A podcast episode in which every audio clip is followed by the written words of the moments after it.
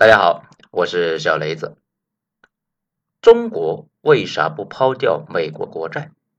抛掉了美债会崩溃吗？文章来自于微信公众号“九编”，作者二号头目。其实呢，这个问题的本质是三个问题。第一，中国辛辛苦苦赚的美元，为啥要拿去买美国国债？给老百姓分了不行吗？第二，中国买了那么多美债，美国会不会抵赖不还了？第三，中国抛掉美债，美国会崩溃吗？好，咱们呢一个一个说啊，先说第一个，为什么要买美债？很多人觉得呢，中国买美债就是为了给美国纳投名状。最好的选择那是给老百姓啊，哎平分了。其实呢，那是没法分的，因为已经分过了，再分一次就通货膨胀到崩溃了。咱们先来说一下外汇是哪来的？绝大部分的外汇是中国企业跟外国企业做买卖过程中啊赚的。比如老王呢有个服装厂，生产衣服卖到美国，美国人收了货啊，打了十万美元这个款项。这部分美元呢，就被打到了老王在中国的账户上。但是老王去银行取钱的时候，取出来的不是美元，而是等值的人民币六十三点七万块。大家看到了没有？美元到了中国，直接就兑换成人民币，在市场上流通了。中国的外汇储备本质也是无数个老王这样的企业在跟美国人做买卖的过程中收到的美元换成人民币，美元。留在了央行，等价的人民币呢，就打到了老王的账户上。同理啊，老王准备升级一下自己的装备啊，要花十万美元去美国买，就不能够直接用人民币，他呢得拿着六十三点七万元去银行换成美元，然后啊打给美国人，美国那边发货过来。这个时候，我们的央行的外汇那就少了十万美元。我们的外汇储备呢，就是在这种美元不断进出的过程中汇制成一个池子，流入比流出大的时候呢，外汇储备慢慢的就会变多；流出比流入大的时候，慢慢就会缩小。此外呢，还有不少海外的投资啊，比如日本人啊来华建厂，要投资十亿美元，这些钱也变成了外汇。中国市场上多了六十七点三亿人民币，在印度那边呢？投资和出口没增过多，他们只好依赖别的办法。有很多留学生和海外务工人员，他们会给老家的钱，也是会成为外汇的重要组成部分。这也是为什么美国那边动不动就拿印度留学生和工作签证的事来说事情，因为这个事确实能够伤到印度。那这些钱能干嘛呢？那比如王健林啊，前些年呢在海外买买买。老王自己的产业很少有产生外汇的，他主要是做国内的房地产嘛。他要到海外买产业，就得把他的人民币存款呢换成美元，然后去海外买产业。这个时候外汇是减少的。此外呢，中国有很多国字头的公司啊，比如中国的那些钢铁巨头，要在国际上大量购买铁矿等原材料，这都需要他们拿钱去换美元。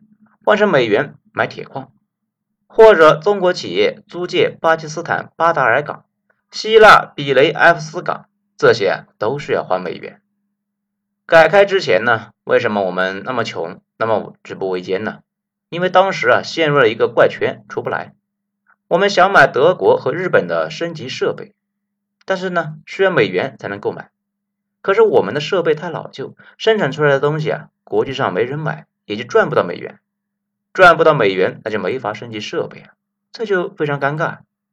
现在呢，大家明白了为什么很多国家需要世界银行的贷款了吧？因为他们也陷入了这个大坑里面出不来，只有拿到贷款才能够打破这个循环。那么我国是怎么破局的呢？当时啊，主要是有两条路，一条呢是向日本卖我们的矿产和石油资源，比如稀土。大庆当时石油也很多，那可以卖石油。当时的日本和现在的日本不大一样，当时的日本呢，亚洲战略是让中国做资源输出基地，东南亚国家做他们的低端产能聚集地。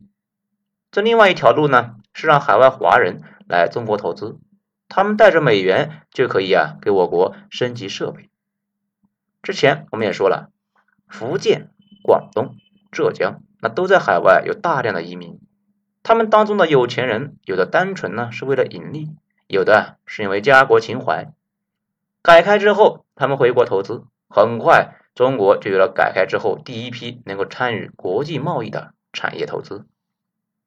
这再后来呢，加入了世界贸易组织，我国的产品可以低成本卖到西方，赚到美元之后就升级设备，慢慢的走到了现在。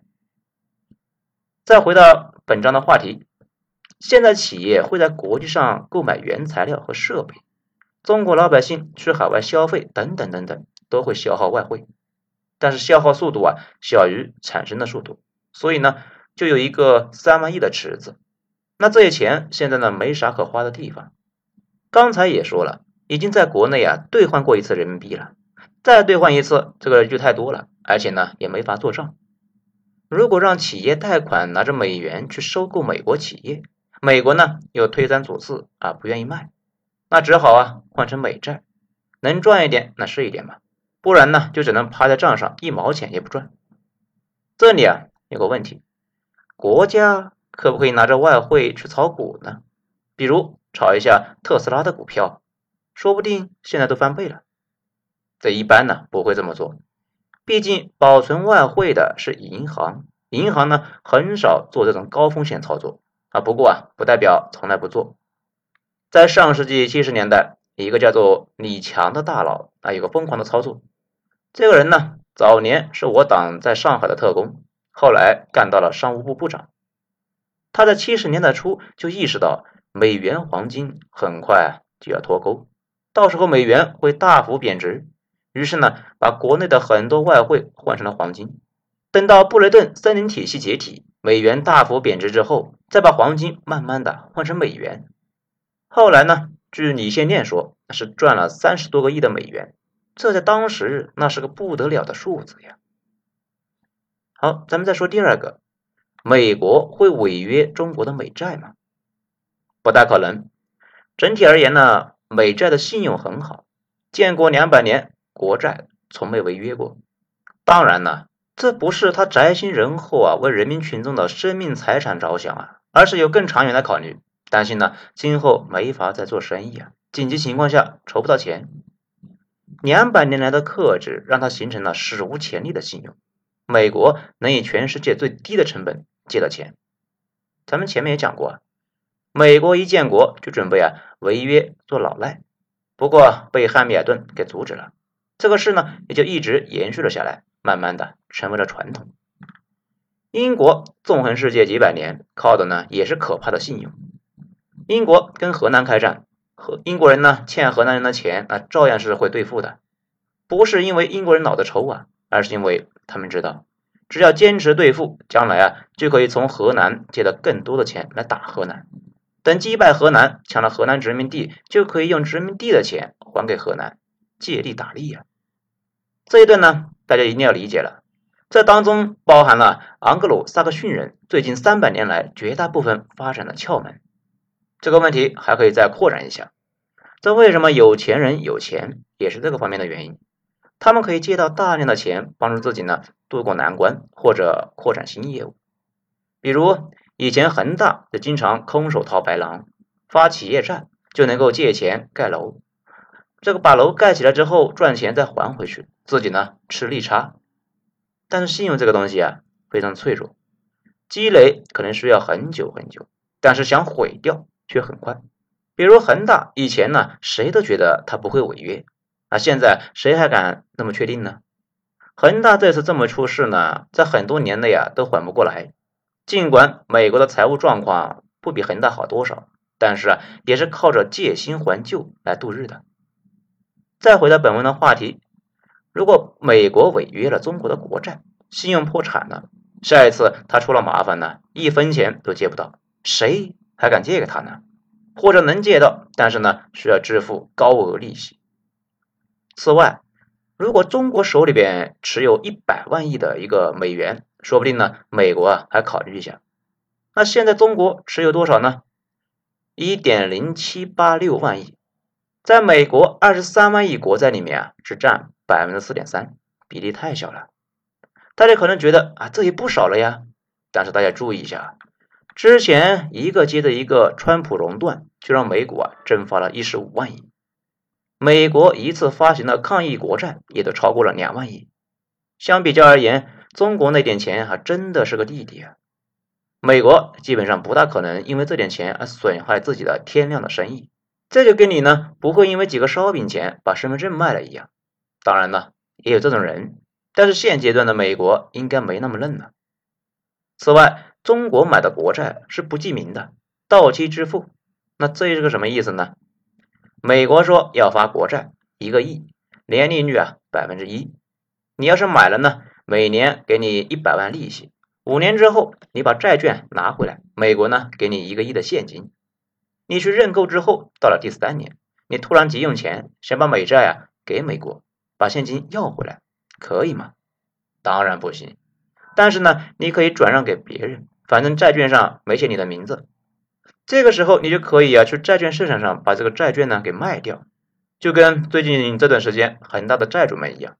担心恒大欠钱不还，八折那个出售这个债券。这两天呢，好像高盛开始购买了，可能觉得它利空放尽了呀。这也是美债的另外一个好处，由于它信用好，所以啊流动性太好。你着急用钱的时候啊，想卖掉美债啊，总是会有人买的。如果违约一次，那今后啊这么好的信用和流动性可能也就没有了。也就是说呢。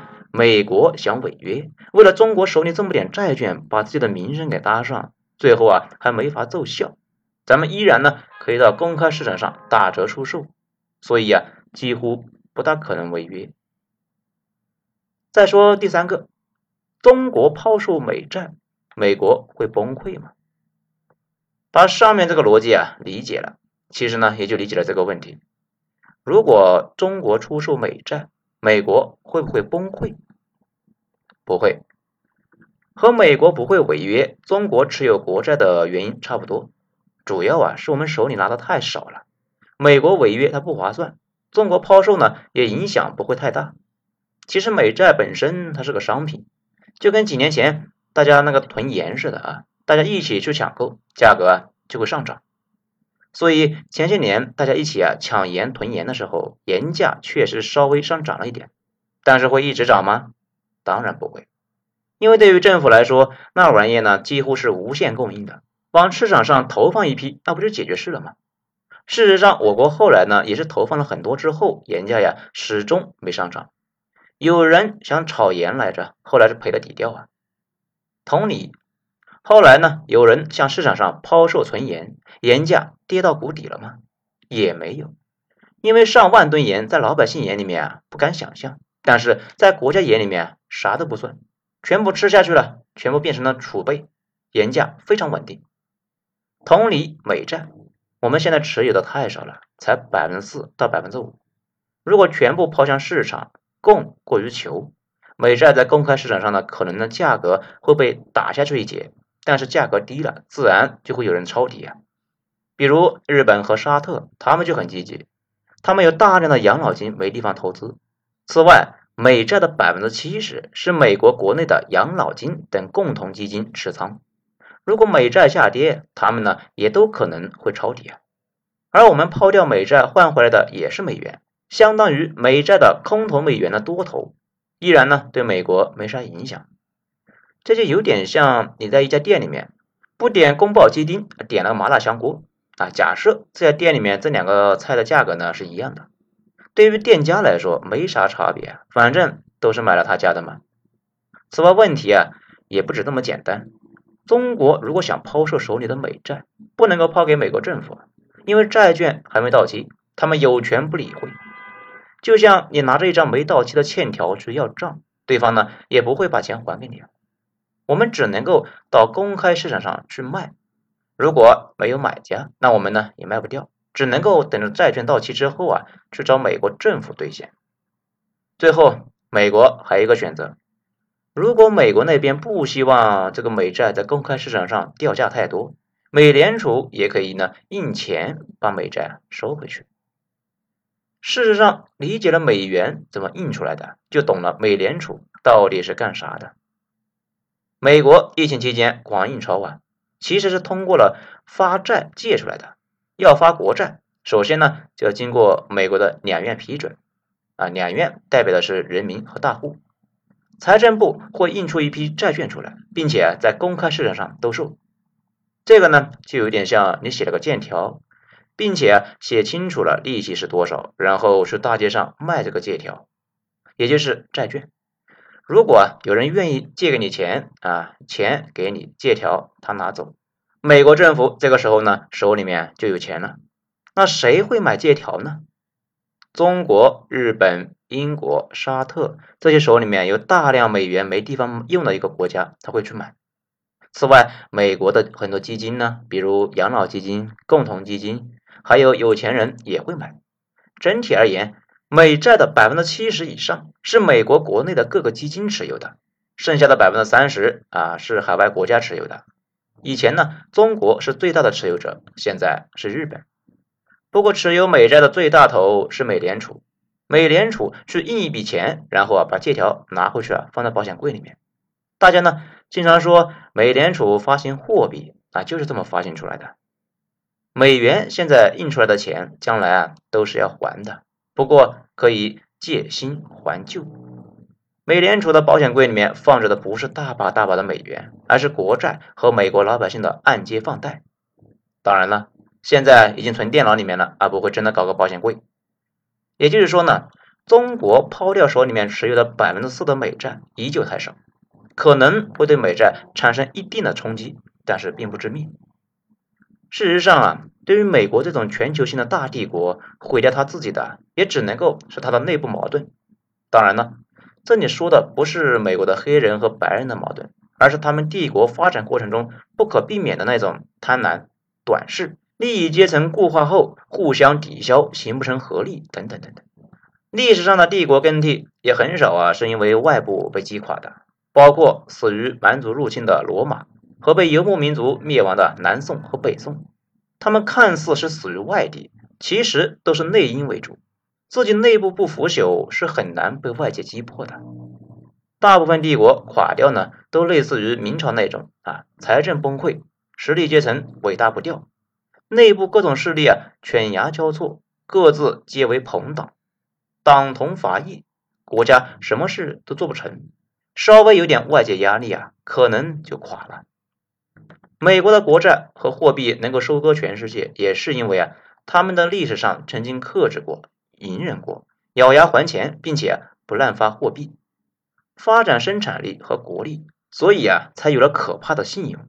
现在这一切正一点一点的败坏掉，跟英国当初经历的事情呢是一模一样。至于多久才能够彻底败坏完呢？这个咱们也说不准。当然了，关键是咱们呢不能够跟他比烂。如果大家一起比烂的话，那美国就显不出来烂了。所以呢，还是要坚持不骄不躁的慢慢发展，既要克服投降论，也要克服速胜论。咱们是上坡的神，他们呢是下坡的神，指望抛售他们的债券把他们搞崩溃的这种操作啊，本身就不现实。这也是一种速胜论。教员说过，持有投降论和速胜论的人，其实是一种人。唯一能指望的还是发展本身。等实力大到一定程度，就跟引力定律似的，自然就会把周围的人给吸引过来。大家用你的货币买你的国债，被你呢收铸币税，依然觉得有生之年会有那么一天的。好，本章咱们就说这些。如果觉得说的不错的话，就可以给本专辑点一个五星评价。谢谢收听，我是主播小雷子。咱们下章接着说。